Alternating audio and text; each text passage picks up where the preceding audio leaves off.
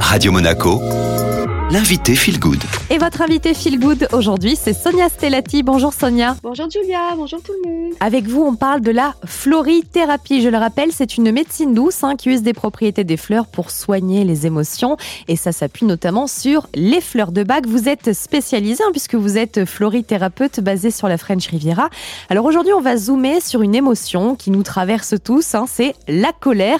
Euh, comment eh bien, mieux la gérer et puis euh, comprendre les différentes colères qui nous habitent. Notamment, Sonia, on va démarrer avec la colère incontrôlable. Quelle fleur peut t'aider? Pour tout ce qui est colère incontrôlable, hein, lorsqu'on a la peur de perdre le contrôle de soi, qu'on est dans une impulsivité excessive, crise de nerfs, hystérie, pétage de plomb, où vraiment on ressent que l'on peut être violent, agressif, parce que la colère, elle est vraiment très vive, le prunier mirobolant, la fleur du calme intérieur, pourra vraiment aider, surtout dans les situations conflictuelles où la communication avec autrui est impossible.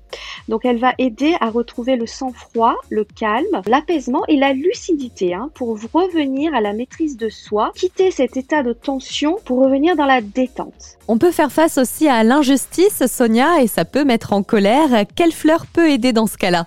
Le sol, la fleur du destin, pourra vraiment aider lorsque la colère est liée à l'injustice ou à l'amertume, lorsqu'on a le sentiment d'abandon, qu'on se, on peut se mettre dans une position de victime où on peut s'apitoyer sur son sort, euh, où on peut se plaindre parce que vraiment on est dans l'injustice. La moindre critique peut même être vécue comme une blessure. Donc le sol va aider à reprendre ses parts de responsabilité pour reprendre sa vie en main avec maturité et elle va aider à se libérer de tout les ressentiments et retrouver la joie de vivre, l'énergie positive et même l'humour. Et Sonia, si on est plutôt irritable, quelle est la fleur qui va nous venir en aide? L'impatiente hein, s'impose, la fleur de l'indulgence. On peut facilement être irrité, par exemple, lorsqu'on est en voiture avec les embouteillages, on peut se sentir sous tension, dans la nervosité. Souvent, ce sont les hyperactifs qui sont dans l'irritabilité, l'intolérance. L'impatiente va aider à retrouver ce calme intérieur pour se sentir détendu, apaisé, pour retrouver l'état de patience, d'indulgence et la tolérance envers les autres pour une meilleure cohabitation. Alors euh, Sonia, si on a des tensions avec les autres, quelle fleur va-t-on privilégier?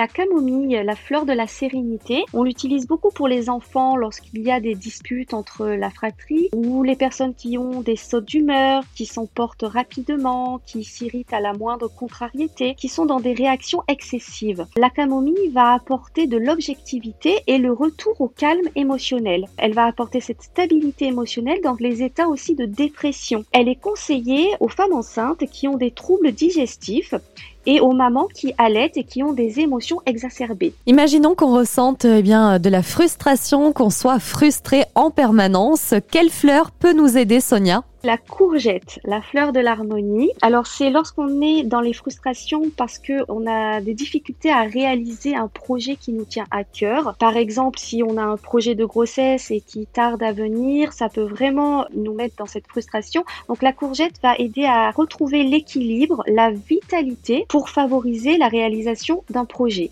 Et enfin, pour refermer cette thématique liée à la colère, si on ressent plutôt de la haine ou encore de la jalousie, est-ce qu'une fleur est indiquée, euh, Sonia? Le ou, la fleur de l'ouverture du cœur. Donc euh, c'est bien lorsque on est voilà dans la haine, la jalousie, et en fait on est en désamour avec soi-même ou en manque d'amour, on est dans le mal-être. Et donc on est en colère parce qu'on ne se sent pas suffisamment aimé. On peut être aussi de mauvaise humeur, on peut se sentir rejeté, vexé et avoir même des envies de vengeance. Donc le ou va aider à aimer avec détachement, à être dans un amour désintéressé pour se sentir en sécurité avec soi-même, en confiance et va aider à avoir une meilleure compréhension de l'autre pour ne plus être dans la méfiance. Elle va développer le respect et la tolérance vis-à-vis des autres et bien sûr renforcer l'amour de soi. Eh bien on se quitte sur ces belles paroles. Merci beaucoup Sonia. Merci à vous, merci.